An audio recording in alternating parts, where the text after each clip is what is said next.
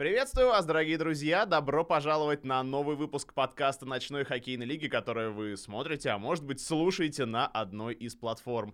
Сегодня в студии вместе со мной комментатором «Ночной хоккейной лиги» и ведущим подкаста Олегом Морозовым, главный судья «Ночной хоккейной лиги» Александр Поляков и один из арбитров наших Дмитрий Голубович. Приветствую вас, друзья! Здравствуйте. Доброе утро. И, как вы понимаете, мы сегодня будем говорить про судейство в ночной лиге. Тема всегда животрепещущая, и поэтому, я надеюсь, вы будете животрепетать вместе с нами. Ну, давайте не будем откладывать дело в долгий ящик, давайте сразу начнем общаться. Александр Анатольевич, вы, когда приходили в ночную хоккейную лигу в качестве главного судьи, говорили, что ваша цель повышать уровень судейства. Как можно оценить уровень судейства сейчас? Ну и, может быть, оценить уже проделанную работу? Ну, да, действительно так было, и такое я говорил, и, естественно, эта цель э, должна быть такой, а другой цели не может быть, собственно. Другое дело, какими путями и средствами это достигается. Поэтому на сегодня, вот, ну, с моей точки зрения, конечно, что-то оценивать достаточно э, сложно, и нужно учитывать все остальные параметры, это такие, как э, то, что было раньше, допустим, что сейчас правила еще поменялись, да, вот с этого сезона пришли новые правила. Это правила, которые основаны такой, ну, симбиоз нельзя сказать. Это правила НХЛ, которые немножко доработаны ИХФ, и которые, соответственно, приходят э, значит, в страны, потому что те страны, которые участники ИХФ, они, естественно, ну, должны использовать эти правила, по крайней мере, ИХФ просит об этом. Вот, значит, новые правила. Ну и, естественно, оценка, нужна оценка, значит, команд, и руководители команд какую-то оценку брать. Вот у нас такая оценка была сделана по итогам прошлого сезона. Естественно, это был гладкий сезон и значит, э, фестиваль в Сочи прошлого сезона. И вот такая там статистика есть. Но не вдаваясь, может быть, не то что в детали, ну, точности до процентов я сказать не могу, но в общем процентов где-то, наверное, 80-85. В принципе, оценки ну, такие положительные, они разные по комментариям, это такая достаточно большая простыня ответов, а практически от всех клубов там, да, по всей стране, ну, территория у нас большая, клубов и команд много, вот, э, значит, они разные, там ответы положительные, хорошо, там, и так далее, какие-то, может быть, замечания потом идут, есть, естественно, кто-то, ну, какой-то процент минимальный недовольных, поэтому вот, исходя из этого, в принципе, можно оценить, что судейство в общем положительное, понятно, это не, не говорит о том, что вот что-то за год произошло, такого какой-то скачок. Конечно, какие-то моменты наработанные есть, и уже идет все своим чередом, и судьи уже работают здесь долго. Поэтому еще раз говорю, чтобы качественно что-то оценить, нужен ну, вот этот вот мониторинг. Это раз. Мы со своей стороны, как я в принципе обещал, а, хотим хотим повышать качество, и мы его повышаем с помощью вот, э, таких ну, удаленного, что ли, обучения. Ну, наверное, об этом попозже мы немножко там затронем этот момент. Вот так. Ну, наверное, в том числе нужно спросить и судью, потому что он э, в новых реалиях, в новых правилах находится, и, ну, он, наверное, лучше скажет, как команда относится на сегодня лучше, хуже ли так, какие-то изменения есть. Ну да, получается, вы говорите о том, как команда относится к судьям, да. а как судьи относятся к командам, ну, ведь ну, тоже... Ну и команда к судьям. Да, время же тоже идет, время меняется, правила меняются, может быть, раньше как-то иначе действовали хоккеисты, а теперь по-другому, Дмитрий, как по-вашему? А, если говорить в, в частности про отношения именно вот судей к командам, да, ну как в любительском хоккее как было э, положительное, скажем так, так оно и остается. То есть мы относимся как люди к людям. Ни, ни, ни в коем случае там не пытаемся никого не воспитывать, не душить, там ничего. То есть мы выходим, работаем. Вот. А если говорить про изменения в правилах, а, я бы не сказал, что какие-то глобальные, скажем так, недовольства возникают. То есть, ну, вопросы, как бы, да. То есть люди привыкают, люди адаптируются. Вот, ну, как бы, да, то есть там вопросы задают, опять же, ну, про покидание шайбы там предела площадки, да, то есть вот к этому очень долго привыкали, потому что там изменилось, э, изменился выбор э, точки вбрасывания. Ну, в целом, как бы больше особо ничего. Ну, и по пробросам тоже к ним mm-hmm. там тоже долго привыкали люди, но при, приходилось там почти до середины сезона приходилось напоминать. Да. Это на самом, на самом деле это сложно, привыкание к новым правилам, поэтому я еще раз говорю, что вот, ну, оценивать тоже этот критерий нужно, потому что даже вчера, значит, в матче э, Финляндия-Швеция, там, да, как вчера это было, позавчера, вчера, наверное, там момент вчера. такой, момент такой произошел, что тренер финнов, он, ну, там остановка, кстати, там Роман Гофман судил, и он как раз дал остановку на высоко поднятую клюшку, и вбрасывание нужно было там делать э, в зоне атаки, а игрок атакующий играл высоко поднятый. И они там оставили в этой значит, в зоне атаки вбрасывания. Тренер Финнов никак не мог понять. Ну так, судя по его выражению, по жестам, он не понял, почему там-то. Ведь нарушение остановили на высоко поднятую клюшку. А это как раз момент такой случился из новых правил, из трактовки новых правил. Тогда, когда атакующая команда, например, играет высоко поднятой клюшкой, да, сыграли, и никто не хочет в нее дальше играть. Почему? Потому что партнеры по команде этого игрока, они понимают, сейчас будет остановка игры, и вбрасывание вынесут в нейтральную зону, а защищающая команда, она думает о том и знает, что если она сейчас шайбу возьмет, то игра не остановится, и их опять будут душить. То есть вот в этой ситуации атакующая команда будет душить опять. И вот в этой ситуации судья видит, что никто не хочет играть, он должен остановить игру и вбрасывание оставить здесь, э, в зоне атаки, потому что единственная команда, которая может продолжить игру ну, без остановки э, матча, это именно защищающая команда. Та команда, которая не нарушила правила. Вот то, что и произошло.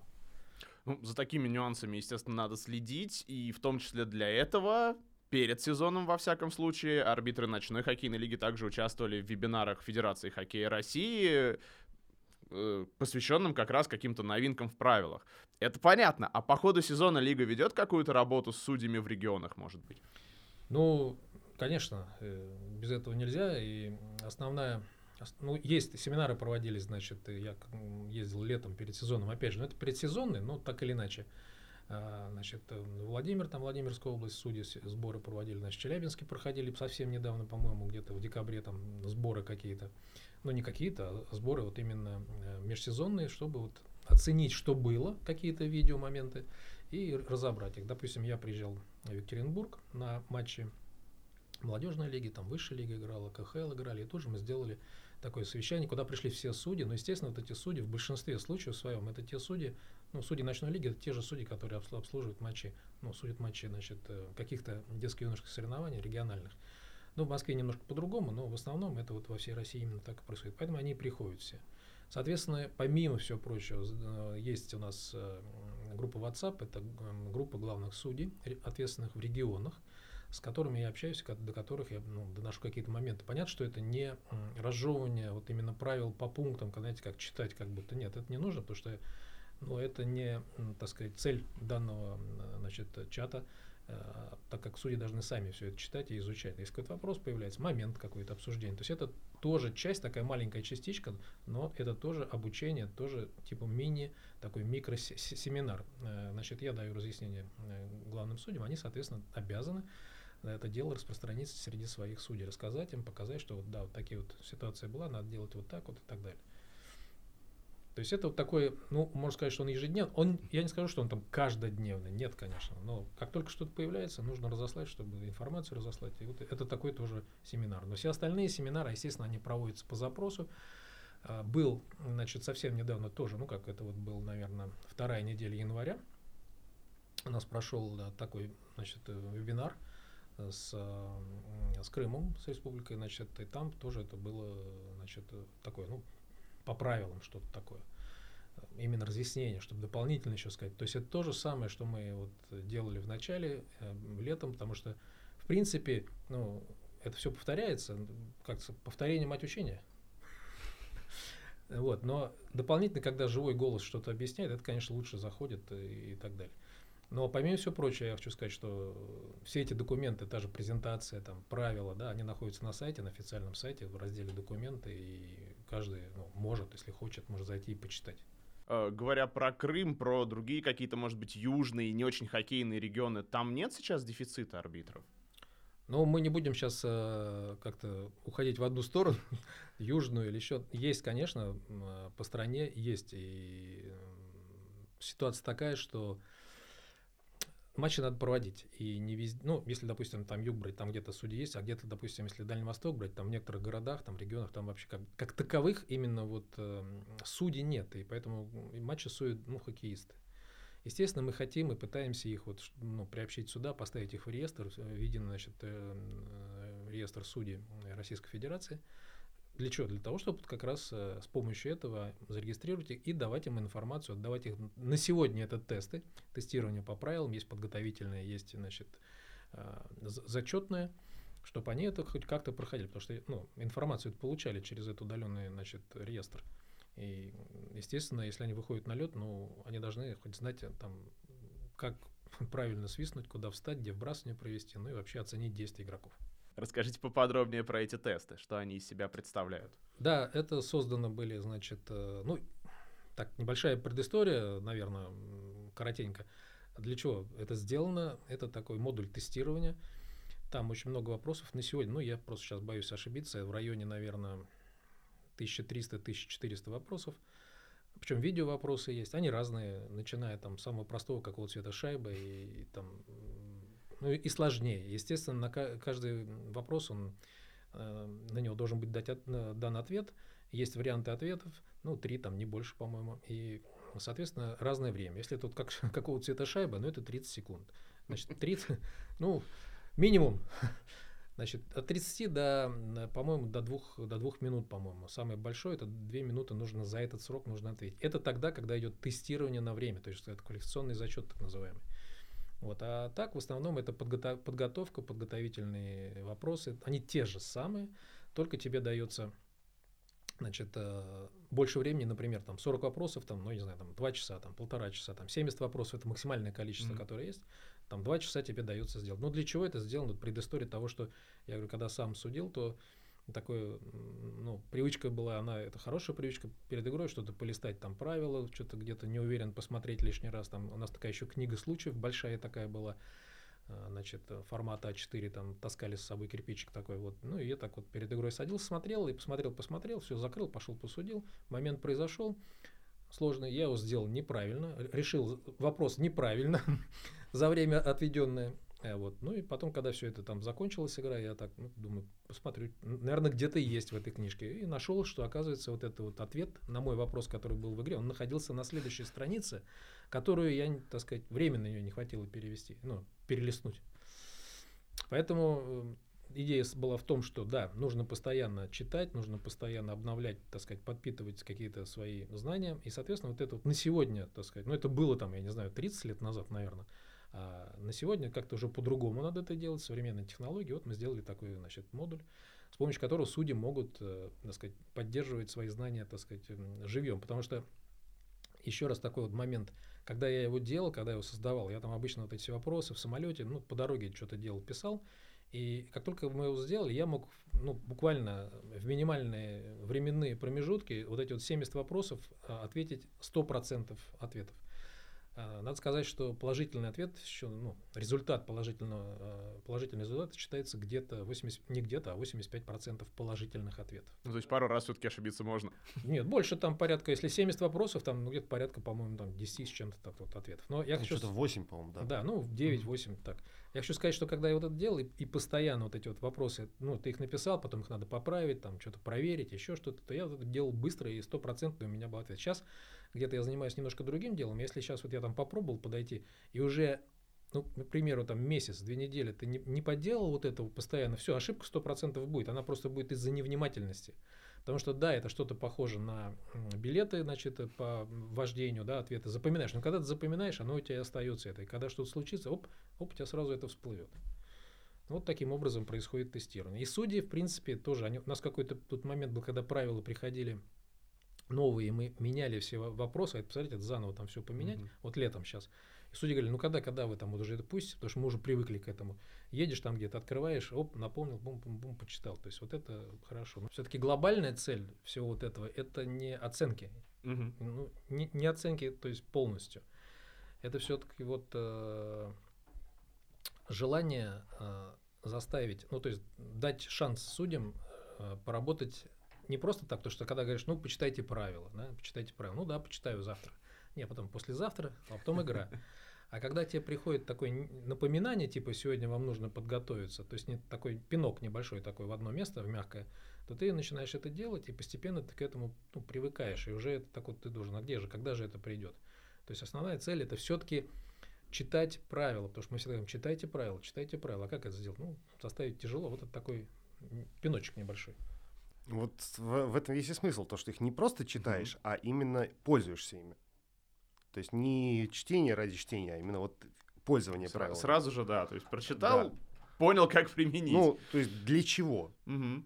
Ну, естественно, когда поначалу это было, сейчас уже такого меньше, значит, э, там же есть э, определенно, ну, да, как я сказал, там количество много вопросов, и судьи начали там в самом начале нервничать и говорили, вот, это тяжело там искать ответы, дайте нам правильные ответы. На что мы сказали, нет, парни, знаете что, правильные ответы мы вам давать не будем, потому что вы пойдите и сами их постарайтесь там найти, чтобы знать в дальнейшем. То, что, ну как, что еще бывает в ситуациях там, да, игра идет, идет, закончилась, что-то момент там не понравилось тренеру, по его мнению, судьи неправильно решение приняли, он там, ну, после игры может подойти, в принципе, сказать, вот почему вы так сделали, да, и судья им тоже скажет, ну так тоже в правилах написано, ну покажи, например. И ты будешь, если ты не знаешь, где это, ты будешь листать это, сейчас подожди другу, позвоню, спрошу, какая страница. То есть это уже смотрится как не очень. А когда ты приблизительно знаешь, где это, в какой части книжки, ты раз быстренько открыл, это, ну, посмотрел. Но сегодня, вот я тоже поймался на мысли прямо сейчас, что когда допустим, было это там в прошлом году, и эти правила, они так, ну, не менялись. И компоновка самой книжки, она не менялась давно уже, в принципе. Я знал так приблизительно, где это все находится. Может быть,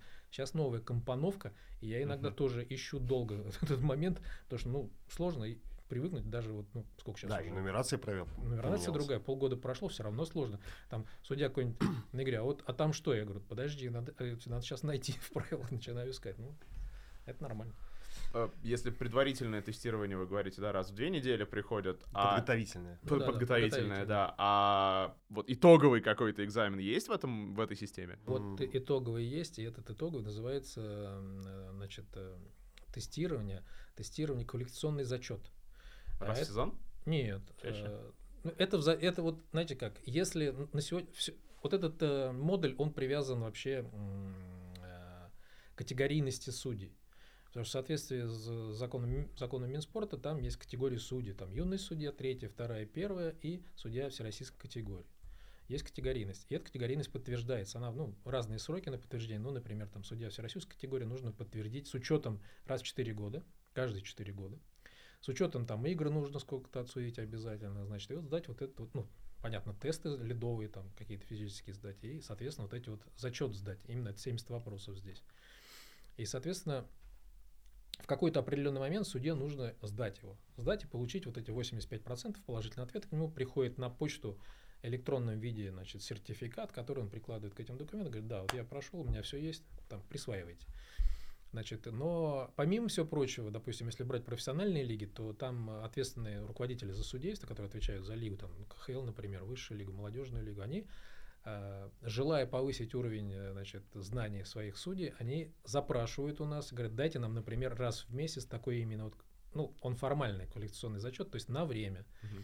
Соответственно, мы судей список получаем, назначаем им время, скажем, завтра вам нужно пройти там, там с 12 часов, у вас вот 24 часа, там, ну, там более жестко, когда тест, там более жестко, тоже заранее предупреждаем об этом, что вы должны вот в это время зайти и пройти. Все, и они проходят. То есть есть, помимо всего прочего, вот такие как бы запросы, по которым мы даем этот тест, чтобы проверить именно э, текущие знания судей. Угу. Дмитрий, в последний раз, когда вы сдавали такой тест, например?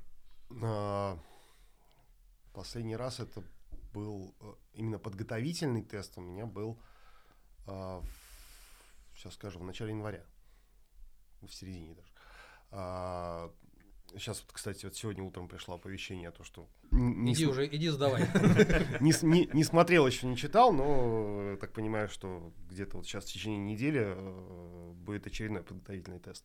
Квалификационные приходят, вот именно квалификационный зачет, они приходят э, два раза в год. Вот, ну, по крайней мере, мне.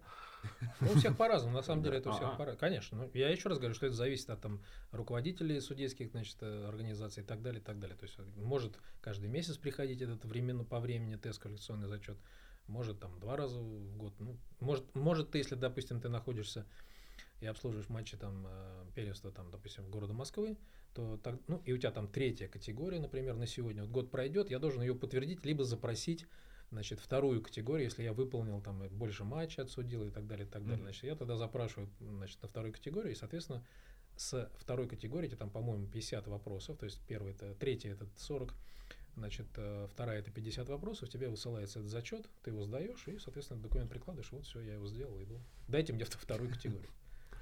Да, если говорить про уровень судейства в лиге, есть же, наверное, какой-то рейтинг у арбитров именно внутри ночной лиги, например. Как-то следят э, руководители судейского корпуса за этим?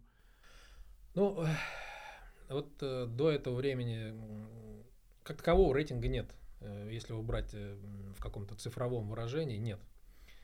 Ну, еще раз скажу, это не самоцель. Все-таки мы здесь, э, лига ночная, и нам нужен общий уровень хорошей судейства. Рейтингом здесь ну, ситуацию не исправить. Значит, и есть, э, ну, было раньше так, э, оценки ставили, значит, команды судьям за работу. Мы тоже от этого в этом сезоне ушли.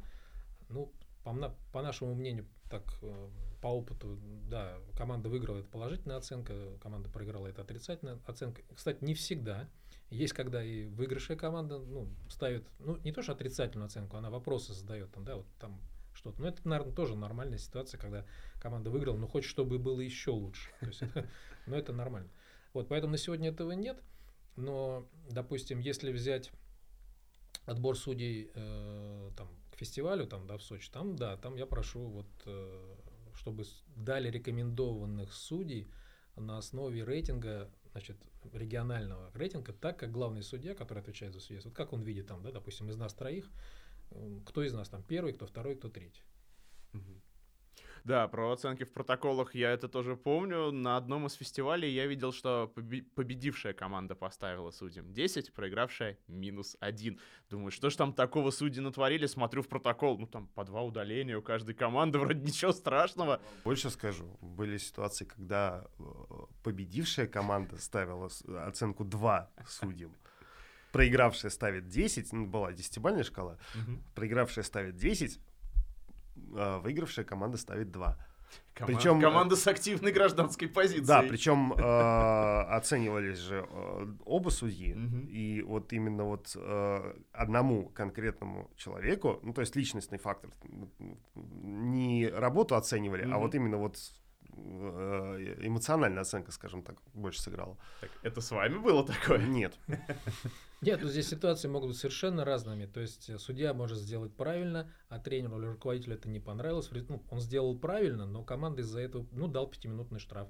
Там игрок ушел до конца, команда играет в меньшинстве. За это время там пропустила две шайбы и проиграл из-за этого. Все. Он, конечно, недоволен, что судья там его игрока удалил там до конца игры. Он, конечно, ну, ну, не всегда, наверное, но есть такие моменты, когда он, этот судья ему будет не нравиться, и он скажет, нет, мне этого следующего судья я вообще не хочу увидеть здесь. То есть это тоже так нельзя говорить, потому что ну как, а как тогда мы будем судить, если один друг, одному не понравился, другой другому не понравился, что будет дальше? Что касательно оценок, если вернуться к ним, то они даже были эти оценки и в, ну, в профессиональных лигах, то есть это высший уровень был когда, то есть это ну, тоже в районе ну, я не знаю, там, большого срока 20 лет назад тоже такие были оценки, тоже от них ушли именно по этой причине, что ну, общая какая-то картина и средняя есть, но она, она больше, наверное, для какого-то отчета, для mm-hmm. вот, ну, вот, смотрите, у нас вот так вот. Ну, а на самом-то деле нам нужно не это, нам нужно все-таки качество. Качество, помимо всего прочего, уровня судьи, от уровня судьи зависит, над уровнем, с уровнем надо работать. То есть вот именно вот эти вот моменты там, тестирования, подготовительная значит, система удаленная. То есть мы вот сейчас планируем там, ну, в ближайшее время заняться вот именно подготовкой вот этих вот таких материалов, чтобы не только тестировать, но еще удаленно, чтобы ты обучался. Такие в планах, ну, это федерация уже готовит, такие в планах это короткие значит, презентации такие, ну, скажем, там 3, 4, 5 минут, в которых будут несколько вопросов, быстро разбираться, и, соответственно, судья должен от, на них дать ответы. Что-то такое вот технически это будет выглядеть так же, как модуль, то есть ты постепенно идешь, начиная там вернусь к шайбе, что-то как она мне понравилась очень. Шайбы черного или зеленого цвета, начиная с этого и уходя дальше, дальше, дальше по уровню постепенно ты как только ты пройдешь один уровень, тебе будет открываться второй. Ну, как в игре, наверное, обычно, да? Прошел второй, тебе третий открылся и так далее. Если, возвращаясь к цвету, можно уйти от шайбы и прийти к травмобезопасной накладке на борту. Ну, это есть, там тоже все есть. Да, там есть такой вопрос. Она на самом деле там, э, она вот, ну, она есть двух цветов на самом-то деле, и борта вот сами по себе. Они же там, допустим, от зависимости от фирм, mm-hmm. вот, есть синего, а есть красного цвета. Допустим, да. североамериканцы, у них там красные вот эти. А какой можно-то? Синий, красный можно. А можно тот, синий, который синий, утвердит, красный, да. утвердит проводящая организация. В принципе, вот синий и красный, они два цвета, которые, ну, синий, он больше в Европе здесь у нас, вот Мгм. там, ну а у нас здесь все зависит от того, э, где закупают эти борта, да, то есть э, с кем работают там, ну, я не знаю, там, с Европой, либо с Северной Америкой, и поэтому, допустим, если брать, по-моему, сейчас в Екатеринбурге, вот я был, да, недавно, там красные. Мгм. Вот, кстати, в тестировании э, нету красного Ну ничего, поставим. ответа, Будем поставим. скажем так. То есть Два правильных ответа не может быть. Нет. Ну, ситуации по вот этим от- а, ответам на вопросы, они могут быть разные. Они в том числе, мы, мы изначально ушли от, этой, от этого подхода, когда два правильных ответа, да, там есть, э, ну, из трех, например, чтобы, ну, был один правильный. Такой вариант мы рассматривали, но решили, что пускай лучше будет один правильный, так проще в нашей ситуации. Ну, я про накладки вот заинтересовался. А если такая ситуация, выходит судейская бригада на лед и видит, что накладки неправильного цвета, а что делать в такой ситуации? Ну, Да, я, вот делать? я, я честно скажу, ни разу в жизни не видел, чтобы они были м, там, зеленого там, либо желтого цвета. То есть вот они или красные, или синие. Друг- другого я просто не встречал никогда. Вот 20 лет работаю, за 20 лет ни разу в жизни не встречал эти накладки другого цвета. Но обычный, обычный процесс э, с такими вещами, в том числе с накладками, там, может быть, с сеткой на воротах. Ну, Можно даже быть черного цвета, наверное, да, в принципе. Повесить ее можно? Наверное, можно. Если долго не стирать. Да, Да, ну или вообще черного. Ну, то есть все это идет еще с летнего периода, когда дворец строится, там закупка идет. Они все это согласовывают. Ну, я имею в виду те, кто строит э, организация, именно не строители сами, а вот именно кто Мгм. заказывает эту по- постройку. Они все это согласовывают, и, естественно, узнают, как это должно быть, какая система, допустим, видеогол, где должна быть там комната такая, как раздевалки должны быть и так далее, и так далее, и так далее. Все это заранее уже на этапе проектирования готовится, и поэтому, и поэтому здесь как бы выбор уже, когда судья, если придет, и он если видит черные, ну что, ну в лучшем случае он что, он сделает запись в протоколе. Игра должна быть, какая разница, какого они цвета? Надо провести игру, что команды приехали, зрители приехали, и что сейчас судья встанет в позу и скажет, нет, это они черного цвета, я не буду судить. Ну, это тоже как-то, наверное, неправильно. Поэтому, да, запись сделает, а там скажут, нет, оставьте, потому что других вариантов не было. Все, мы, мы с черными играем. А, Как помимо вот э, сообщений от главных арбитров регионов, от игроков, в принципе, осуществляется контроль за судейством, ну вот, например, с вашей стороны? Может быть, трансляции смотрите как-то своим взглядом именно? Ну, э, изначально я договаривался, значит, э, с главными судьями регионов, что если какие-то вопросы есть, то, что непонятно происходит, пожалуйста, значит, присылайте вопросы. Они присылают вопросы, я, как я уже говорил, я их обрабатываю и, значит, в общий чат я их выкладываю, чтобы, э, ну, все знали, как поступать. Это как бы один вид контроля. Э, Второе, это, значит, естественно, просмотр матчей. И опять же, ну, все матчи, конечно, просмотреть тяжело, просто невозможно. Поэтому иногда поступают такие какие-то сообщения сторонние, со стороны. э, Доброжелатель. Доброжелатели, да. Это хорошо, потому что, ну, а, так сказать, объять необъятное невозможно. Поэтому иногда какие-то матчи я, естественно, просматриваю именно вот, скажем, по сообщению. Да, надо вот посмотреть там что-то матч как судейство. Либо пишут уже региональные представители, то есть ответственные за общий регион, то есть это руководитель, они говорят, вот там момент какой-то прошел, или там еще посмотрите, там как судейство. Я говорю, что да, конечно, ну это буквально недавно вот были, присылали, прислали два момента, команды сказали оценить действия. Я понимаю, что и я им говорю, если есть вопросы у региональщиков, то есть не главных судей, а те, которые ответственны реги- э, по регионам, я говорю, если у вас есть вопросы, команда жалуется, ну пусть мне пишут, но должны понимать, что я не могу вот э, Мгм. каждому ответить, э, поэтому лучше это делать через свой регион. Там тоже есть главный судья. Если вот он не сможет, тогда он мне пришлет. Но вот прислали два момента, естественно, там на запрос один там действительно был подножка, второй э, они там сказали высоко поднятая клюшка, но и значит там ну ее не было. И, ну, я написал два ответа. Они, в принципе, потом мне прислали ответ, говорят, что да, нам тоже так, так говори- говорили. То есть решили подстраховаться. Ну, нормально, ничего страшного. Ну, говоря про просмотр моментов, Дмитрий, судьи смотрят трансляции э, тех матчей, на которых они сами работали? Вот э, см- смотрим, причем э, бывают такие ситуации, когда трансляции нет, а она нужна. Вот буквально вчера у меня такой момент произошел. То есть э, была очень интересная ситуация, связанная с ударом клюшкой, да, и вот находился именно в такой позиции, э, в таком ракурсе. э, вот принял решение э, по игре не давать э, удаления, да, но потом очень ой- ой- ой- ну, необходимость, прям, я, я бы сказал, даже была, была именно пересмотреть эту, этот момент, эту ситуацию Мгм. именно вот с, с ракурса камеры м, трансляции. И э, оценить свои действия и понять, правильно ли я при, принял решение в игре. Угу. Ну, а когда есть трансляция, тут бывает даже он, в, в перерыв выходишь, и вот какие-то определенные моменты, определенные ситуации пересматриваешь и э, оцениваешь свои действия. Касаемо вот э, этой всей истории с видеопросмотрами, конечно, ну, я там не ретроград, но с сожалением отмечаю, что мы идем в сторону компьютеризации компьютерных игр. И пропал а, вот эта ситуация решения судей. Конечно, прекрасно понимаю, что руководители страдают, ну, большие руководители и клубов, и хоккея, они страдают от того, что судья там принял неправильное решение, когда это ну, от, влияет на все. И на, естественно, на самого руководителя, на тренера, там, команда проигрывает и так далее, и так далее. Это плохо. С другой стороны, этот момент, так сказать, игры, самой игры принятия решения, он пропал. Еще один вопрос, связанный с трансляциями. Александр Анатольевич, вы принимали участие в мастер-классах для комментаторов. Это для меня тоже важная тема. Все-таки на московских матчах и я работаю.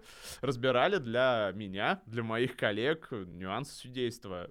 Как ситуация с этим обстоит? Может быть, заметили, что стало лучше после ваших подсказок? Ну, вот так вот э, сейчас, опять же, сложно сказать. Да, какие-то на матчах э, есть Э, комментарии, и вот сейчас тоже скажу. Но основная эта идея была какая, что суд, э, судьи делают работу на льду, и комментатор должен, в принципе, тоже понимать, э, хотя бы минимум знать того, как это все происходит, какие действия. Потому что если комментатор не уверен в том, правильно или неправильно, ну, допустим, вот здесь подножка, а была ли она на самом деле? Когда там явная подножка, ну, понятно, всем понятно. Когда бывают спорные моменты, либо еще какие-то ситуации, которые где-то сложно описаны в правилах, и такая фраза у комментатора бывает, ну, я думаю, что это, наверное, вот это, либо вот сто процентов это. То есть, если мы, я говорил комментаторам, что если вы не уверены в этом, то не нужно это говорить. Ну, так, пока промолчите, по крайней мере, можно промолчать. Либо как-то это завуалированно сказать, чтобы... Потому что, ну, ты сказал, и все это улетело на всю страну, уже идет видео, и во-первых, судья никак не может объяснить эту ситуацию во времени игры, да, там, зрителям, потому что ну, время на это нет, нам надо матч провести там за определенное время. Поэтому здесь нужно быть аккуратными. Ну, например, вот я описывал эту ситуацию с, с запросами, э, когда прислали два, два момента мне по игре, там с подножкой, да, подножка была, а высоко поднятая клюшка, она априори не была. Почему? Потому что игрок лежал на льду. И сама по себе высоко поднятой клюшки там никакой и не может быть. Но комментатор сказал, вот, это же высоко там клюшка, клюшка, это же подо мной прям, да, видно под ним это происходит момент, вот все же это видно. Да, попал клюшкой, конечно. Случайно? Да, попал. Но если бы это был такой преднамеренный удар, даже когда игрок mm-hmm. лежит на льду, тогда это удар клюшкой, но не высоко поднят клюшкой. Вот это хотя бы минимальную разницу между этим.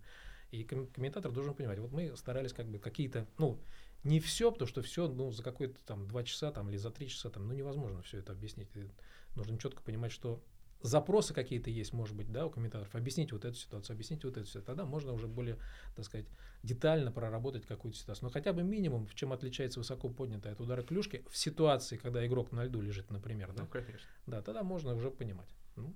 Казалось бы, все просто, да, то есть клюшка выше плеча, клюшка ниже плеча, но это надо знать. Безусловно. Ну, я со своей точки зрения скажу, что я проповедую вот тот самый принцип, как судья сказал, так и будет. У нас, у нас, у нас в принципе, ну, ну, мы не можем чего-то там требовать там, или как-то обижаться на что-то. Да нет, конечно. Ну, комментатор это такой человек, который создает настроение на игре, обязательно. Конечно, это должно быть. И он как раз то лицо, которое должен объяснять какие-то решения. Ну, вот поэтому я говорю, что раз раз ты должен, тогда давайте как-то вот чаще эти семинары делать, какие-то вопросы задавать, что, мы, что там неправильно судить, что вы не поняли, тогда мы сможем еще более детально подготовить ответы. Потому что комментатор, да, это эмоциональная окраска игры. Конечно. И э, она должна быть всегда положительная, поэтому, ну вот, именно вот э, мое мнение, то, что у комментатора не должно быть э, критики ни к игрокам, ни к судьям, вообще никому. Э, у меня есть еще один вопрос, Дмитрий, к вам. Вот мы говорили о том, что ну, судья физически не может объяснить вообще все-все-все нюансы правил всем зрителям, всем участникам матча, но все-таки игрокам вы что-то успеваете объяснять, насколько я понимаю. Может быть, какие-то нюансы даже не новые, а вот в принципе какие-то хоккейные мелочи, которых ну, могут не знать, например, новички любительского хоккея. Ну, конечно, в любительском хоккее мы всегда открыты для общения, и всегда там найдется несколько секунд, чтобы перекинуться парой фраз, и э, просто объяснить человеку э, нюанс, где он ошибся. То есть э, реально, ну, естественно, да, то есть бывает эмоционально подъезжают, там, недовольные, там, еще что-то э, решением арбитра, а бывает просто человек приезжает к тебе и говорит, где я ошибся, что я сделал не так. Ты ему в двух словах объясняешь, он говорит, окей, все, понял. И там поехал, удалился или э, сменился, там, в зависимости от, от ситуации.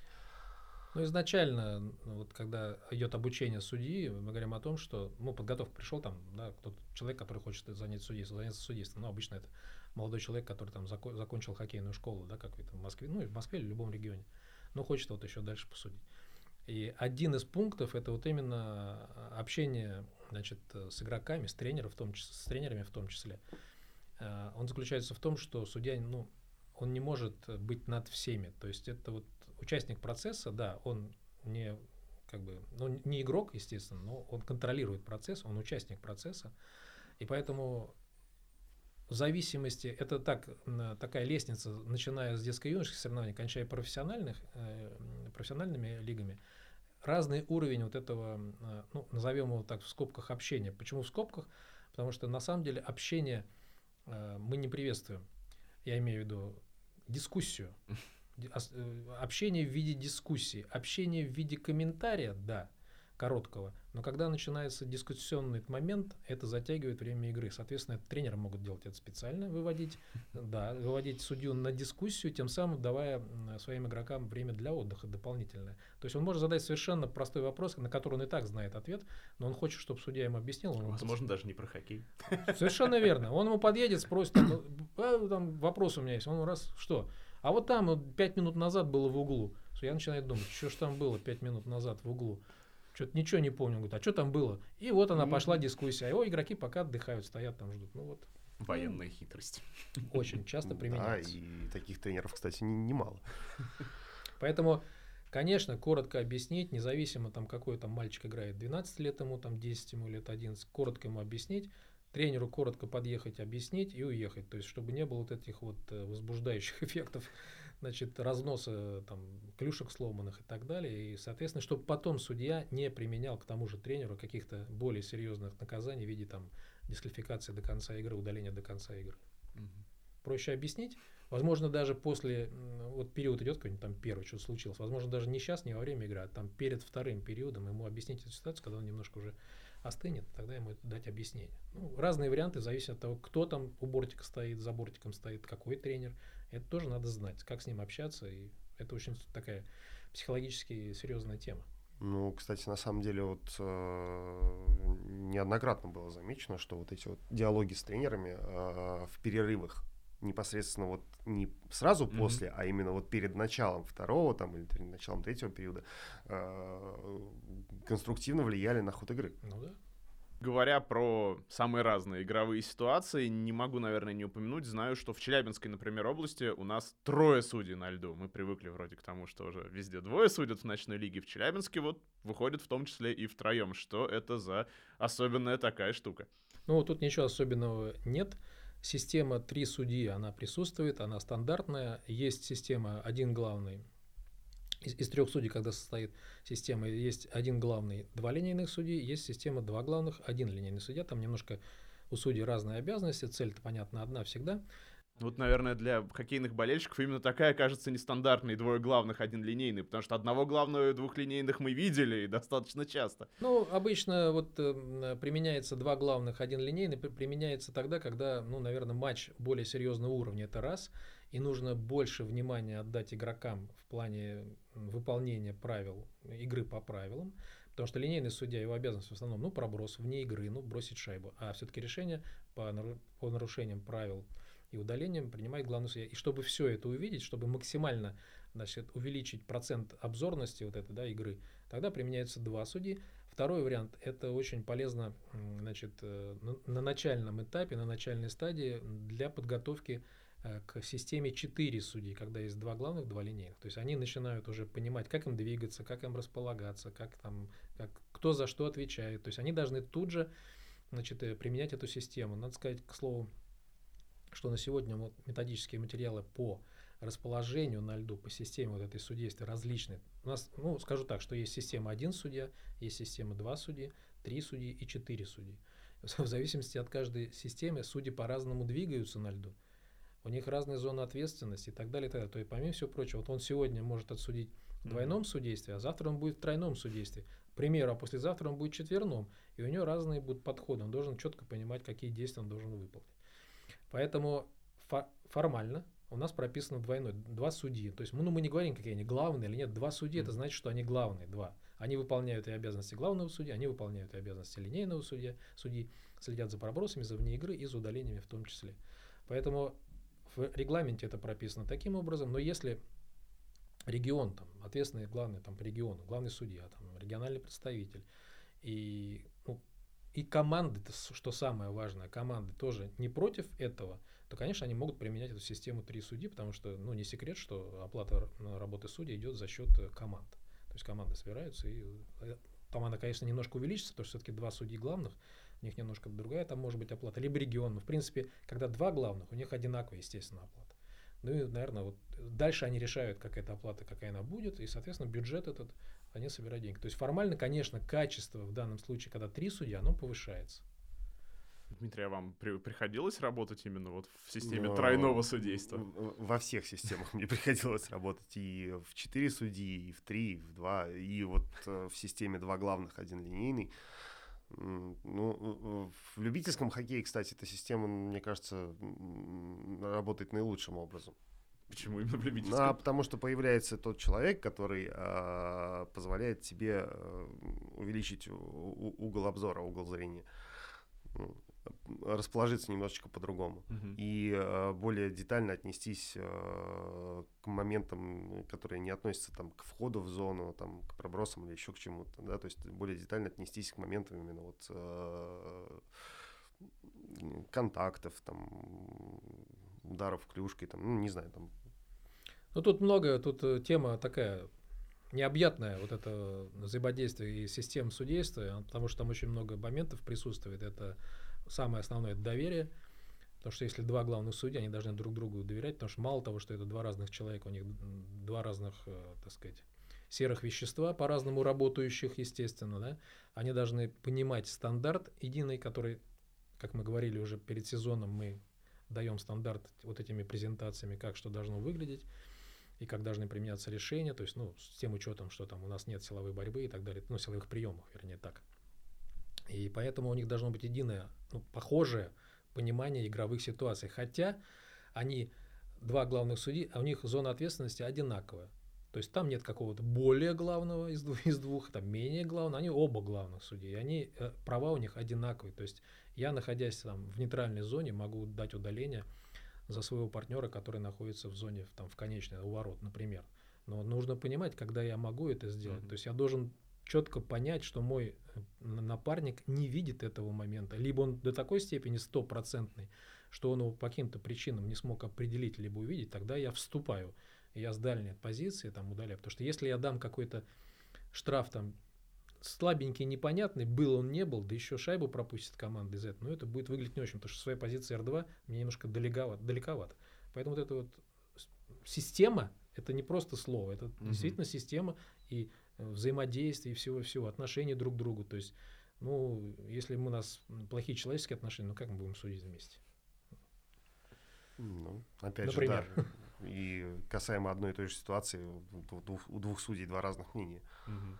Да. Именно поэтому, да, вот именно вот вопрос доверия, он, э, наверное, ключевой в этом. Ну, что, если, даже если вдруг так получилось, и какое-то решение принято, и мнение у судей, у двоих судей, которые там находятся, оно различается, ну да, отличное какое-то от другого. Поня- нужно понять, в итоге понять, что с этим делать дальше. Сказать, да, вот мы уже приняли решение, давай там, вот, надо вот как-то дальше действовать, чтобы это было и дальше таким же уровнем, чтобы не понизить или резко не задрать вверх уровень э, нарушения. То есть они должны быстро оценить, сказать, да, в том же темпе, в том же, ту, же, ту же линию держим, продолжаем, либо нет, нам надо немножко понизить, потому что это был такой не очень хороший штраф, давай там. То есть они этот процесс разговора, который они общаются во время игры. Возвращаясь опять же к разному количеству арбитров на льду, мне вот интересно, а чем больше судей, тем меньше команды нарушают правила, или наоборот, потому что все действия вообще под микроскопом становятся? Это никак э, не влияет на нарушение правил э, командами, игроками, тренерами. скажем так, то есть э, количество судей. Почему их стало 4? А, потому что увеличилась скорость игры. То есть повышается интенсивность, э, и нужно больше глаз просто, чтобы, э, опять же, там, за всем уследить. Все, вот как бы вот это ключевое. Ну да, я я согласен, тут никак это не зависит, и, наверное, вообще дисциплина сама по себе в понимании нарушения правил, да, то это зависит все-таки от команды в большей степени, от судьи, конечно, тоже очень важно, это, наверное, может быть даже 50 на 50. Почему? Потому что как только судья дает первый штраф, первый какой-то, второй, первый, второй штраф, тренер, ну, грамотный тренер, он четко понимает, ага, сегодня будет вот так вот. Оно, оно может быть действительно немножко разное там, да, потому что разные люди, немножко другое. То есть он должен понять, э, какой судья сегодня вот вышел сегодня, допустим, Дима, он, да, вот он дал удаление, так, я его знаю, тем более, как он сует, я тренер, я уже знаю, как он сует. Значит, меня с вами, так, парни, сегодня играем вот так вот, вообще никого не трогаем, просто объезжаем стороной, потому что он за любое касание будет давать, там, ну, к примеру, я утрирую, конечно. И все, они должны выиграть. Либо там, а вот Александр сегодня сует, так, этот даст где-то он там, где-то будет так, можно что-то где-то попроще сказать, ну, посложнее, давайте так, он А потом все равно он будет смотреть. Он увидит, что я там, может быть, сегодня дал штраф, он скажет, так, все, давайте, закончили. То есть тренер, конечно, руководит, потому что все зависит от значимости игры. Угу. И чем выше значимость, тем э, дисциплина у команды выше. Это сто процентов. Они быстро на это реагируют, и если что-то не так, они быстро и исправляются быстро. И все прекрасно понимают, что да, есть ошибка судьи, бывает. А, ну, есть, бывают ошибки игроков.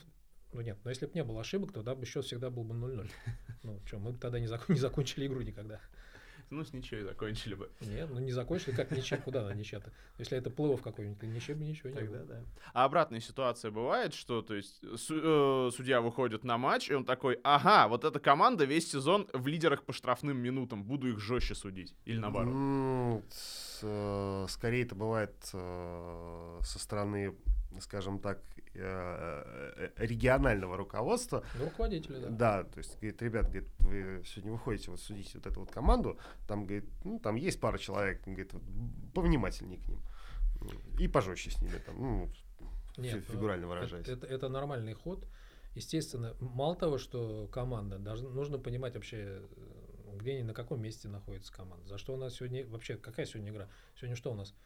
Просто игра, либо сегодня они решают проблему выхода, да, куда там, в Сочи, например, отбор с первого места, кто поедет, то есть совсем другая игра, то есть ответственность большая, и команды будут по-другому играть, это раз. Потом, конечно, и судьи уже знают приблизительно, как играет, ну, когда ты суешь там эту лигу уже там не год, не два, там игроки, в принципе, если они не меняются, ну, там где-то лет пять, ты его знаешь, на что он способен, если он где-то там раз, два, три там что-то делал, какие-то вещи нехорошие, да, ты его знаешь, ага, вышел, я пос посмотрю за ним, сейчас как раз вспомнил ситуацию с Витязем, которая была там, ну сколько у нас лет назад, там, я не помню. Да, когда эти мирости. Когда, когда у нас там все эти бойцы-то приезжали. А там сложилась ситуация, что у меня игра в Витязе, и я знаю, что там Веро есть.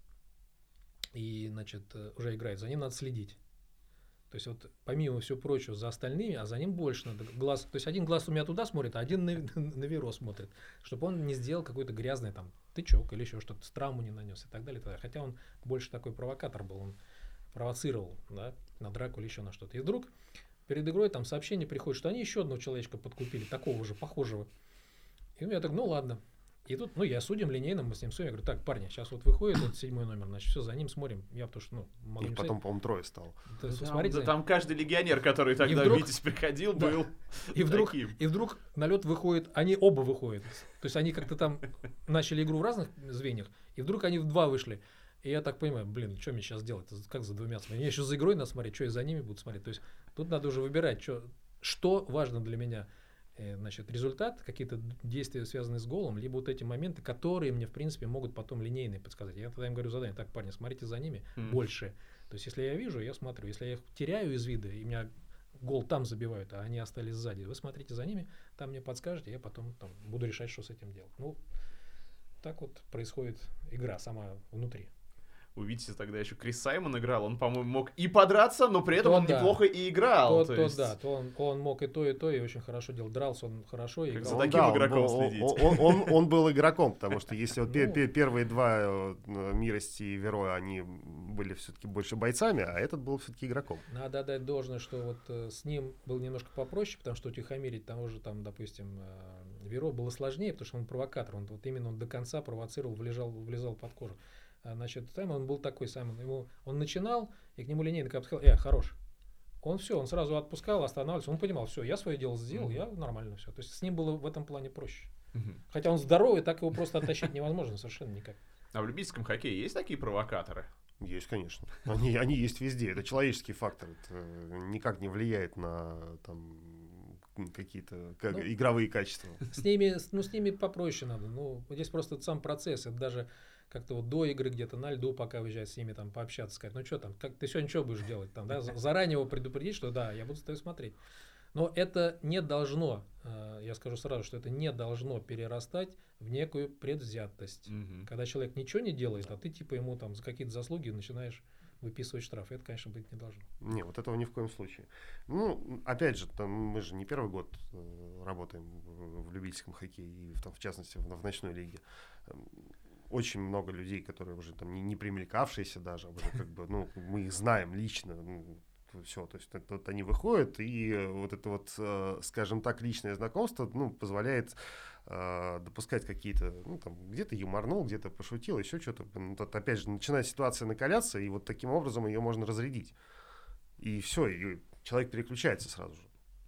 И э, вроде как вот тут он драться собирался, да, там что-то подъехал, мы что-то сказал, он уже все, он уже забыл об этом. Ну, в Москве, наверное, с этим все-таки сложнее, потому что много команд в ночной лиге и все равно повторяются. Команд много, люди те же. Если говорить про текущий сезон, можно ли как-то оценить, как сработали обновления регламента, которые были направлены в том числе на повышение зрелищности игры, те же пробросы в концовке? Как-то это чувствуют, ну, по крайней мере, судьи. Ну, я могу сказать как, причину, один потом скажет, как судьи чувствуют, как команды.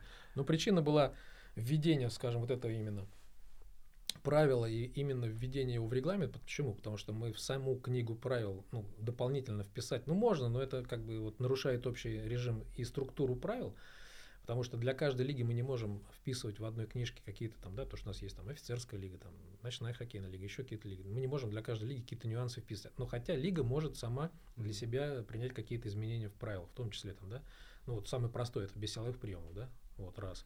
Второй вот это сделан момент, когда последние две минуты матча счет, разница, разница шайб где-то начинается Три и больше? да, ну, Или и три менее, меньше. Три и да. менее. Смотря о чем говорим, да. Да, до трех.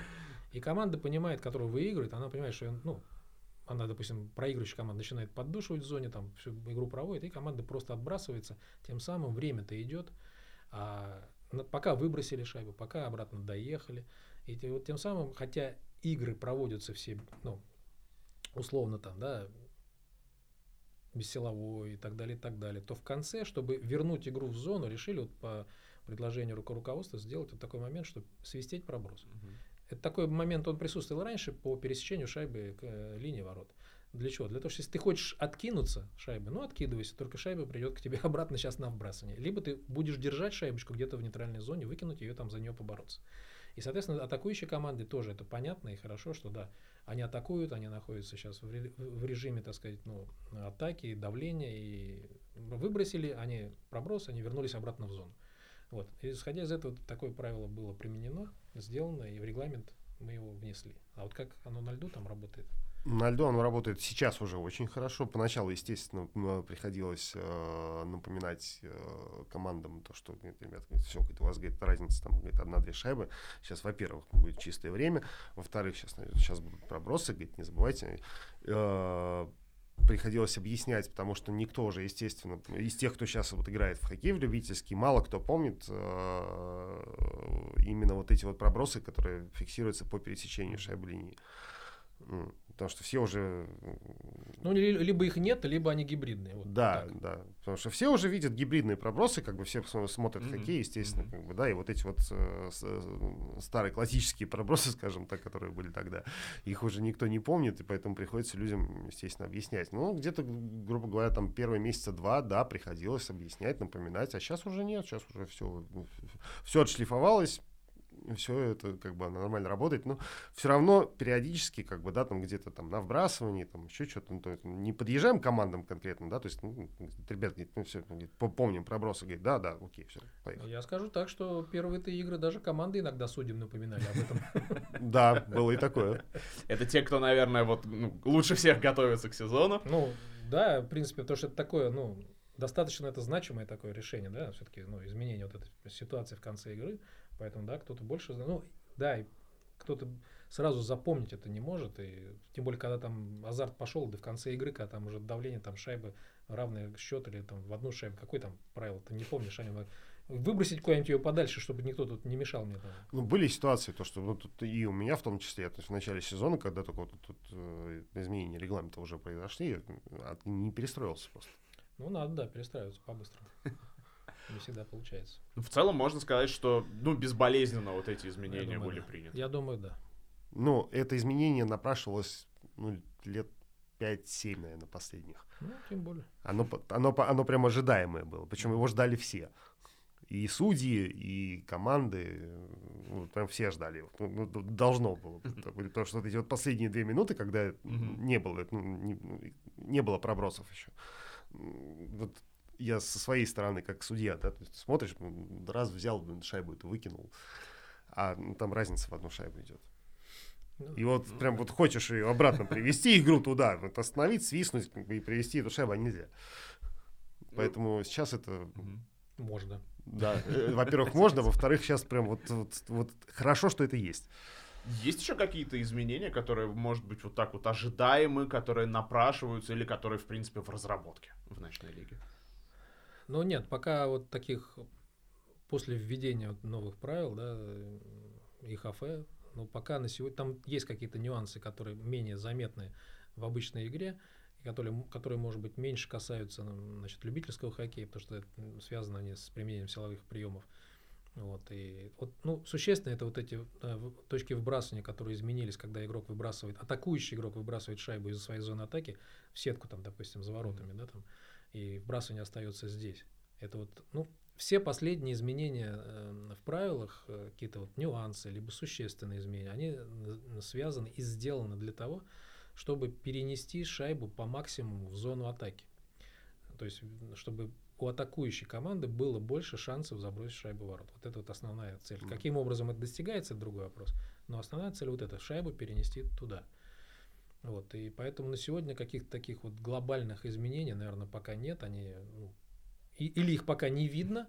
Они скорее, ну, обычно все это появляется после того, как что-то в игре произойдет. Mm-hmm. Вот в игре что-то произошло, судья должен, вот, тем более, если он понимает, что, блин, это не описано нигде, я не знаю, что с этим делать. Но решение надо принять. Он должен принять это решение на льду. И на льду, естественно, он может правильное решение принять, может неправильное решение принять. И дальше все равно будет разбор этого момента, оценка этого момента и принять какое-то решение, которое потом в дальнейшем э, окажется, возможно, в правилах. Дмитрий, а была у вас такая ситуация, что вот что-то произошло, а непонятно, где это описано, и описано ли вообще? Да и не раз. Ну, например. Э, так вот прям конкретно что-то вспомнить сложно. Ну, не, бывает, были такие ситуации, э, ты видишь э, какой-то определенный ну, момент, там, эпизод в игре, но не, не, не понимаешь, как его трактовать. Потому что, ну, ну, ну, ну не, не, не было такого в правилах. Вот прям конкретно сейчас вот не смогу ничего Ну, я могу, да. я могу дать пример.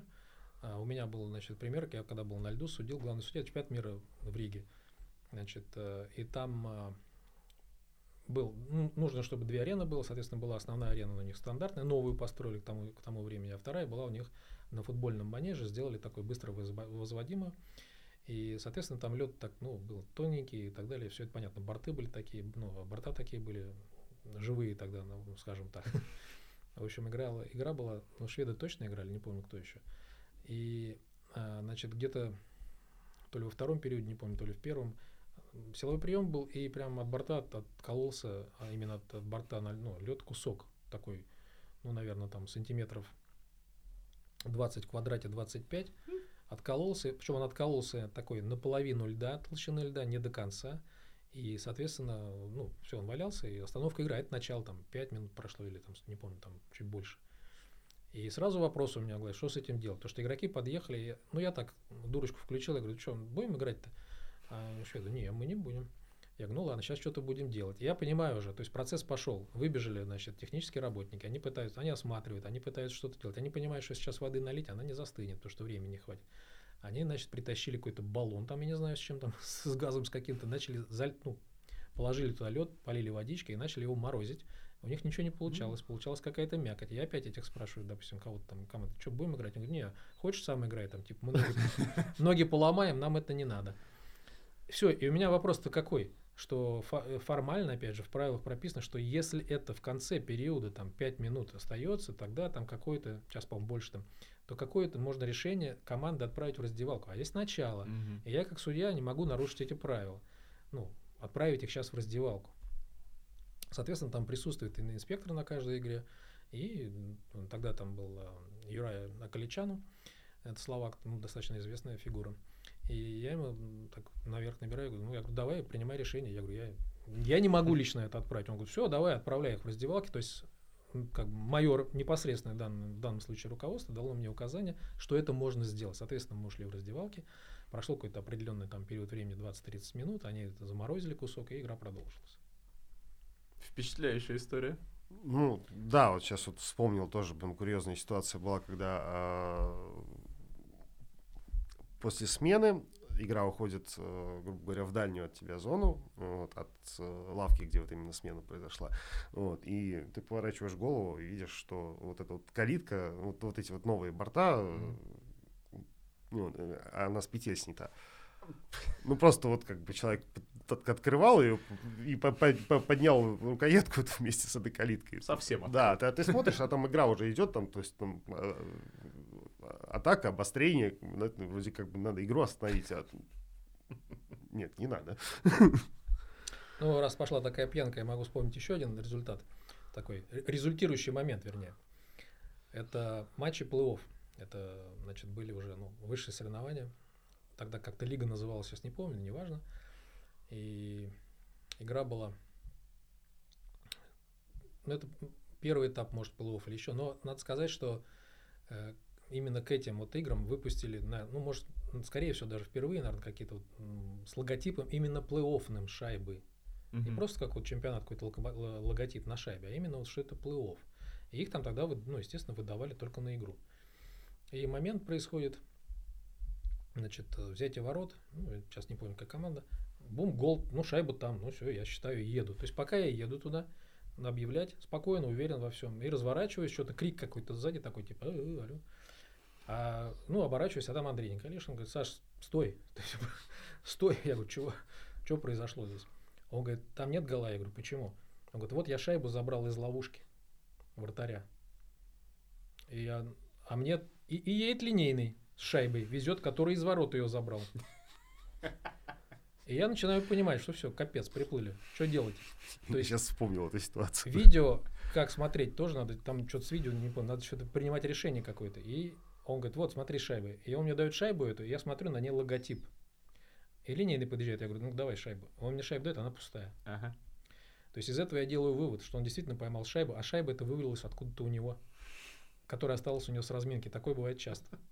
Соответственно, тут же решение возникло, что все, гола нет, объявили и поехали дальше, и все были, все успокоились, потому что все, в принципе, видно, это видели и понимали, кроме, ну, наверное, меня, потому что был сосредоточен, может быть, на другом, на чем-то увидел шайбу в воротах, ну да, гол, а она в ловушке. То есть там такая не просто был бросок очевидный какой-то, такой, такой Мгм. месилово был. Прям история старика Хатабыча, где был 11 мячей Да, у каждого игрока. попробуй разберись, там какой. Хочу еще больше историй, и поэтому не могу вас не спросить, наверное, чуть более про личное. Расскажите свои истории, как вы пришли в судейство, с чего вообще все началось, и какие ступени вам пришлось для этого пройти. Кто начнет? Ну, давайте я, а то забуду. Э, значит, ну, надо сказать, что да, ну, обычно в большинстве случаев, там, почти стопроцентная ситуация, это когда молодой человек приходит, ну, как я уже сказал, из детской юношеской школы разного уровня. И... Можно сразу вопрос. А да. если я не играл в хоккей в детстве, я могу Тоже прийти можно. в судейство? Совершенно Запросто. можно. Мы приглашаем всех, потому что, ну, Важно что здесь? Ну, если ты на лед хочешь выходить, надо, чтобы ты умел кататься хорошо на коньках. Не просто стоять, а кататься, естественно. Но даже если, допустим, ты там плохо катаешься, не очень хорошо катаешься, то, естественно, можно работать в бригаде за бортом, который там, допустим, судья-секретарь, у тебя голос хороший, э, ну, вернее, э, диктор, который голос хороший, судья-секретарь, который знает, как правильно заполнять, ну, его учат, естественно, не просто так, его учат заполнять протоколы, он почерк у него хороший, всем все понятно. Сейчас, ну, раньше почерк, сейчас уже везде там, ну, электронное заполнение, да, но все равно так или иначе вручную... Подпись красивая должна быть. Да, вручную тоже заполняют, да, но подпись само собой. Вот, поэтому, в принципе, прийти может любой, место ему найдется, главное, чтобы было желание. И, но в те времена, там, когда, ну, давно там еще, я не знаю, то тогда как-то было посложнее, и, естественно, там я закончил там, ну, закончил школу, значит, э, детскую юношку играл в хоккей, там, команда Крылья Советов, которая Москва, вот, потом пошел в институт, и в институте у нас была ну, спортивная кафедра, это Московский энергетический институт, и спортивная кафедра была, э, которые были преподавателями, два человека, один из них это э, Богомазов Евгений Константинович, ну, достаточно известная личность вообще э, в хоккее с мячом, он судья по хоккею с мячом, который в том числе судил финальные матчи чемпионата мира хоккея с мячом. Сейчас он даже вот до сих пор работает значит, в Федерации хоккея с мячом, отвечает там за судейство в том числе. Вот. И Сергей Страбыкин, который тоже был судьей, и они вот работали там преподавателями, они меня начали склонять вот, э, заняться судейством, потому что ну, мы играли на первенстве тогда вузов, они были тренерами у нас, вот, и они мне там начали рассказывать всякие. Я говорю, нет, ни в коем случае не пойду, не хочу, и вообще зачем я пойду. Они мне там плюсы, минусы всего рассказали. Ну, постепенно как-то вот втянулся и начал уже работать и на студенческом хоккее, и на детском юношеском, и вот постепенно все это пошло-пошло. И получается, что там порядка 10 лет, наверное, я там отработал в линейном суде, в том числе и на чемпионатах мира, и на Олимпийских играх Нагана, тогда, где вот первый раз приехали НХЛовские игроки. И потом, после вот Олимпиады Нагана, я перешел, плавно перешел в главные судьи, тоже порядка 10 лет отработал значит, главным судьей, и тоже на чемпионатах мира. Ну, финал не, не удалось посудить как главный судья. Сам, самый большой, по-моему, у меня был там четвертьфинал. Самый высокий рейтинг этой игры для меня – вот, и потом, значит, в 90, 2008 э, году поступило предложение вот, возглавить значит, судейский департамент э, континентальной хоккейной лиги. Я согласился и вот отработал там порядка 8 лет, 7. И на сегодня я работаю в Федерации хоккея России, отвечаю за именно за методические вот эти вот э, документы, за подготовку, за, за разработку документов, то есть методическая подготовка судей. Наши квалификационные подготовительные зачеты. Да. Работа Александра Анатольевича. Да, Одна из. Ну, стоит отметить, что продуктивно и полезно. Дмитрий, теперь ваша история. Да, у меня история, у меня история такая, без, скажем так, без э, каких-то таких определенных событий. Я в 9 лет э, закончил э, заниматься хоккеем, потому что играть я так и не начал, потому что ну, возраст не игровой автомобильной аварии, попал под машину, ну, не суть. Э, врачи сказали, что все, с хоккеем придется подзавязать. Ну, ну и дальше с течением жизни ко мне, ну, там, мне там только 18 лет исполнилось, пришел старший брат, он тогда был тренером э, в Марьино в хоккейной школе. Говорит, а что ты, говорит, ты же хоккей любишь, иди судить. А, ну, я, я, да, ну, так вот, из хоккея не выпадал. Mm-hmm. Ну, вот э, привели меня тогда к одному из э, руководителей. У нас тогда было четыре бригады в Москве. Э, коллегия судей дел, делилась на четыре бригады. К одному из бригадиров привели. Ну, это все, говорит, собирай форму, говорит, брюки, свитер, говорит, коньки. И, иди, и, и, иди судить. Посмотрели, говорит, после первой игры, говорит, над катанием надо немножечко поработать, говорит. Ну вот оно так и завертелось. Ну и получается, да, сначала дети, потом взрослые. Да, то есть на выходили тогда, учились на детском юношеском хоккее. Но это обычный путь. Э, ну, нельзя же прийти сегодня сказать, да, я хочу, и завтра там тебе, дайте мне КХЛ. Хотя на сегодня э, опять же, развитие всей жизни и так далее, и так далее, взаимоотношений, и молодые люди на сегодня приходят с большими амбициями, на самом деле, они сразу хотят судить КХЛ, они сразу хотят зарабатывать деньги, к сожалению... Кто так... не хочет. Да. Ну, к сожалению, так сразу не получается и не бывает. Но все равно какое-то время нужно на это потратить. И не один год, а это ну минимум 3, 4, 5 лет, чтобы куда-то пробиться вот туда, в профессиональной лиге. Зависит от того, насколько у тебя талант присутствует, и ты можешь это сделать, конечно. И, во-первых, тут еще, ну, во-первых, и во-вторых, должна присутствовать, ну, некая идея, цель. То, что если нет цели, то, конечно, тяжеловато с этим. То есть, ну, поставить цель себе нужно, и к ней постепенно двигаться. Ну, например, э, так вот, когда мы спрашиваем там судьи, либо говорим, ну что, там, какая, чё, зачем ты хочешь судить, да? Там, ну, кто-то говорит, да, я денег хочу заработать. Ну, понятно. Кто-то хочет, я хочу там отсудить чемпион, финальный матч там, чемпионата мира. Тоже понятно. То есть, основная цель какая? То есть, э, судьей в основном становится, ну, ну, для того, чтобы остаться тут, в игре, в хоккее. Потому что, ну, редко, когда там какой-то игрок, который мастер, там, мастер спорта, да, и он очень редко, когда он решает посудить, потому что, ну, Основная причина, они не хотят слышать вот эти вот оскорбительные выражения в свой адрес, потому что они привыкли, что они там, ну, ну не звезды, да, но игроки, да, и к ним относятся по-другому. А здесь ты там услышишь столько, что ты и не знал о себе столько, столько слов, и какой ты такой есть на самом деле. Поэтому к этому надо быть готовым э, и понимать, что пропускать это мимо ушей, да, для кого-то это вообще неприемлемо, и он не сможет это пропустить, он будет себя плохо чувствовать на льду, минимум и он не сможет судить. Вот. И, ну, остаться в хоккее – это раз. Вторая, ну, второй такой момент, такой мотивация – это вот, опять же, остаться тоже в хоккее, ну и даже с теми, там, с твоими друзьями, там, кто тебя, да, на протяжении, если ты долго там в школе детской занимался, с теми друзьями, которые пошли куда-то дальше, например, как у меня также был, да, я вот думал, а как, я вот туда не попал на чемпионат мира, а как я туда, как игрок не попаду уже, все, они там, а я вот туда попал как судья, и там был вместе с ними, да, на том же уровне, на том, ну, не игрок, но судья, то есть немножко другая ипостасия, но цель приблизительно достигнута. То есть то, что я хотел, допустим, как игрок, да, у меня не получилось, я достиг это как судья. Тоже как вариант. А были ли в ваших карьерах какие-то запоминающиеся матчи? Ну, такие, чтобы вот о них можно было так рассказать. Ну вот, э, да, я думаю, что они были, их, их достаточно много, но постепенно, естественно, как-то вот все это стирается. Если так об этом думать целенаправленно, то, конечно, можно их знаете, ну, например, вот этот эпизод с шайбой, ну как, я его не могу забыть, хоть как не забудешь. А так, если брать по уровню, по ответственности, по такому высокому рейтингу, я не знаю, это, конечно, наверное, вот третий, э, это игра за третье место на Олимпиаде в Нагано, то я линейным судьей тогда был, но так или иначе для меня это был, ну, наверное, вот в то время это там такой пик на пике, да, и тем более там с, значит, судьями НХЛовскими, они как раз приехали, помимо игроков, приехали НХЛовские судьи. С ними там работать, смотреть, как они работают, это было очень интересно. И как раз я работал вот э, в паре э, Рейс Капинелло, очень известная значит, личность в НХЛовском судействе, линейный судья. Он так и не судил главным. Э, значит, он судил э, всегда линейным. И, ну, надо сказать, э, так получилось очень интересно, что когда они приезжали, мы жили в отеле, они приехали, мы уже там были, как ну, день-два, что ли, они на следующий день прилетели, там через день. И они когда зашли в отель, мы внизу сидели, я так посмотрел и подумал про себя, ну да, какие же они старые. Вот.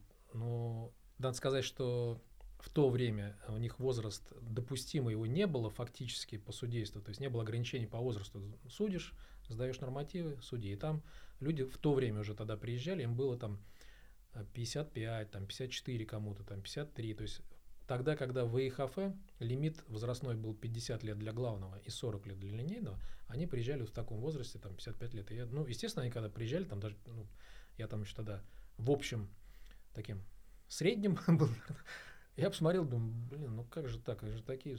Но все очень резко изменилось, когда они вышли на лед и когда они начали судить. И это вот такое и катание, и вот размещение, и движение. Все было на, на высшем уровне именно вот от слова профессионально. То есть и занимались они, и тренировались, и тот же Скопинелло на раскатке показал там трюк, который там, я не знаю, у меня там челюсть отвисла, когда он, значит, сказал, сейчас я вам покажу. Он разогнался от красной линии, перед синей линией он сделал кульбит, и, значит, на коленке на одной, ну это его коронный там такой номер, на одной коленке встал на синей линии, развел руки, типа, что вне игры нет. И я так подумал про себя, ну да, я сейчас это, наверное, не сделаю. Вот, но вот, наверное, это такой э, самый памятный для меня, что ли, матч. Ну, у меня самый памятный матч, э, то, что, скажем так, э, запомнилось как определенное достижение, наверное. А, это были контрольные матчи э, тогда еще была Суперлига, КХЛ не было еще, когда ну, в качестве линейного судьи как раз вышел на эти игры. Вот. И, кстати, вот э, история про рост и комплекцию линейных судей, да, вот, то, то, то что э, Скопинел, он же был невыс... не, небольшого роста, и, ну, не сказать, что какой-то не богатырь. И, а у нас и, и судил, да, вот он там, он там за 50 был, и он продолжал судить, потому что ну, он был профессионалом и мастером своего дела, да. Нам уже э, тогда в начале нулевых еще уже тогда говорили, что, говорит, ребята, говорит, если вы не метр девяносто, говорит, и э, не атлетичной комплекции, как бы, да, то есть, ну, переходите в главный. Да. Вот. И вот по, ну, запоминающиеся матчи были вот как раз, когда я линейным судьей выходил на э, контрольные матчи Спартака, по-моему, да, тогда. Вот, они такие. Э, и один из запоминающихся матчей, ну, уже не как достижение, а просто запоминающихся матчей, это был э, финал э, детского турнира «Золотая шайба», ну, именно вот российский mm-hmm. финал. То есть, э, игра, которая прошла в старшем возрасте без единого удаления. Вообще ни одного не было просто. Это как сухарь для вратаря, да? Для, для арбитра да, такой да. матч провести. Но это, это, это очень приятно работать вот именно такой игре. Просто ни одного момента, в, котором тебе нужно вступить в игру. То есть они отыграли, ты отработал. До свидания. И все довольны. Да. Всего доброго. Это не мы с вами прощаемся. У меня есть еще один вопрос. Мое любимое удаление — это укус соперника. Вам доводилось когда-нибудь такое выписывать? Ну, у меня нет, э, потому что в то время, когда я был на льду, таких вообще такого правила вообще не было. То есть можно было кусаться? Да, ну, я, ну да не, ну, знаете, ну, опять, я не хочу там брюзжать чего-то такое, но раньше вообще взаимоотношения и с игроками в том числе, значит, э, были совершенно другие. И, а, а до нас они и тоже другие были. Это, ну, это эволюция, ничего не сделаешь тут. Но я к чему, что на сегодня вот такая тема оскорблений друг друга, игрока и, э, и судьи, они так вот последнее время там поднимались. А раньше как было? Послал друг друга там, да, где-нибудь тихо, ну не на весь зал, а там друг друга, друг друга послал и все, и разъехались. То есть все понимали, что, да, что все понимали, что это эмоции, и я его за это не удалял, потому что я знал, что ну и я его, и он меня, и мы это в равных, в равных позициях, потому что, ну, что мне удалять? Нет. Когда это при всех на весь зал, и мне деваться некуда. А сейчас что происходит? Кто-то кого-то послал тут же в соцсетях, а меня судья оскорбил. Либо судья там выписывает ему там до конца. Ну, какие-то вот эти взаимоотношения нормально таких мужских меньше становится. Вот. Поэтому тогда этого правила не было, и есть, ну, наверное, так, структура правил создана, что есть какие-то основные игровые правила, которые на протяжении значит, истории развиваются, трансформируются куда-то, уходят в том числе из правил, новые приходят. И все новые правила приходят после того, как что-то происходит на льду. То есть вот где-то и укус произошел, причем буквально недавно совсем в НХЛ был укус. Я не помню, то ли Маршан кого-то там укусил этот. Маршан. Да, ну, ну то есть уже вроде казалось бы, это правило есть, он все равно кот кусает и получает там дисквалификацию. То есть когда-то это был укус, видно, что судья там сделал, мы не знаем. И, ну, по тем временам. Ну, вот ввели это правило, потому что это произошло. Но у меня таких моментов не было. Ну, вот у меня тоже ни разу в жизни. Вот, причем правило, которое э, в голове... Ну, конечно, оно запоминается а, даже. Оно, оно, вот, да, оно прям запомнилось. То есть не надо даже ну, книжку открывать с правилами для того, чтобы как бы вот именно вот это правило вспомнить. Но вот в жизни такой ситуации не происходило ни разу. Ну, в принципе, какие-нибудь курьезные моменты? А, не то чтобы курьезные. На... А, из курьезных на ночной хоккейной лиге, а, сейчас скажу, два года, три, три года назад, по-моему, даже это произошло, э, у человека слетает крага. Ну, там, в результате какого-то столкновения, то есть, да, у него перчатка с руки слетает, и из перчатки выпадает отвертка. Как? Зачем? Почему? Как она там оказалась? Как бы, ну, непонятно, он там кому подкручивать собирался. Ну, вот как бы такое происходило. Но были как бы и неприятные, и страшные моменты, да, то есть э, именно вот направленная агрессия, непонятно откуда взявшаяся, да, то есть когда человек просто вот ногой, вот именно лезвием конька, там человеку бьет в лицо. Отвертка подходит под незаконное опасное снаряжение? Э, Если она выпадает кстати, да, вот, тут речь, идет о том, то, что в правилах-то этого нету. То есть это Было бы странно, если бы там написано все можно, кроме отвертки. Или Ну, наоборот. Да, да, что-то. Как, здесь, здесь, понимаете, сам, сам подход в правилах где-то. Чем дальше ты копаешь вглубь, тем больше появляется моментов, тем больше детализации получается, и тем больше судье нужно э, запоминать этих нюансов, и мало того, их фиксировать. И когда более общее правило, так проще судье. Другое дело, что могут возникать вопросы со стороны команд тренеров, почему так, а почему иначе. А ответ здесь такой, он, ну, не, не не то что сказать оправдывающий ответ, но в отличие у, у всех участников процесса, и у судей, и у игроков, и у тренера, у них разный угол обзора. Они по-разному совершенно видят ситуацию, момент. Например, вот сейчас наиболее такой, ну, обсуждаемый момент везде, во всех лигах, это определение, значит, э, наложения штрафного броска либо малого штрафа при выходе один на один. И ситуаций очень много по-разному. И судьи располагаются по-разному раз. Они перед собой где-то игроков держат, если это два главных судьи. Если это один главный судья, он сзади их видит. Угол совершенно другой. Для игроков, для тренера он тоже другой. И мало того, что телевидение, когда дает любая запись, если даже обычная запись, если это одна камера, она хоть тебе один ракурс да- даст. А когда это 3-4 ракурса, на каждом ракурсе по-разному Мгм. ситуация выглядит. И начинается вот эта вот бодяга в плане обсуждения этого момента между судьями. И, естественно, руководители присылают письма. Почему вчера? Или не, даже не вчера. Вот в этой игре он туда, он нам дал штрафной бросок, а суда не дал против нашей команды. То есть, чтобы мы про- пробили штрафной бросок.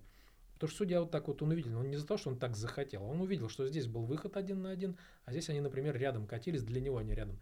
Хотя, если вот так под, под углом поставить камеру, окажется, что кто-то был спереди, кто-то был сзади, то есть критерий для наложения штрафного броска есть. А на самом деле судья на льду, он его не видел. У него было 50 на 50, и он определил, что это 2 минуты, а не штрафной бросок. Вот этих моментов вот на сегодня, с учетом увеличения количества камер на, ну, на больших соревнованиях, да, он вот, вот такой, вопросов очень много по моменту, то есть такой обсуждаемый. Ну, в любом случае, судейство это всегда обсуждаемая тема. Я думаю, у наших зрителей, здравствуйте, и слушателей могут возникнуть какие-то еще вопросы, поэтому сейчас я благодарю вас за беседу, за потрясающие истории. А всех, кто следит за ночной хоккейной лигой, призываю оставлять свои комментарии, задавать какие-либо вопросы, связанные с судейством. Возможно, их накопится достаточно, чтобы вновь собраться за этим столом и сделать такой выпуск про судейство номер два, ответить на эти вопросы. Ну а пока еще раз благодарю вас за то, что пришли к нам в студию. Спасибо и хорошего всем дня. Спасибо за приглашение. Да, увидимся. До свидания. Да, спасибо за приглашение. Очень хорошая, продуктивная беседа получилась.